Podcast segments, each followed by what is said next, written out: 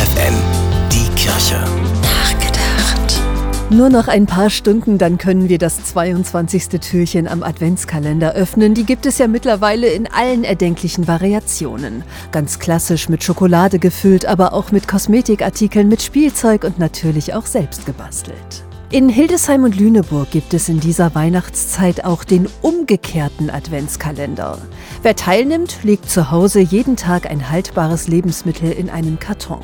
Das können Nudeln sein, Schokolade, Konserven, Kaffee, Tee oder Reis. Die dann gut gefüllte Kiste gibt man kurz vor Weihnachten bei der Tafel ab oder auch beim sozialen Mittagstisch der Kirchengemeinde. Denn in der Regel sind diese Einrichtungen komplett auf Spenden angewiesen.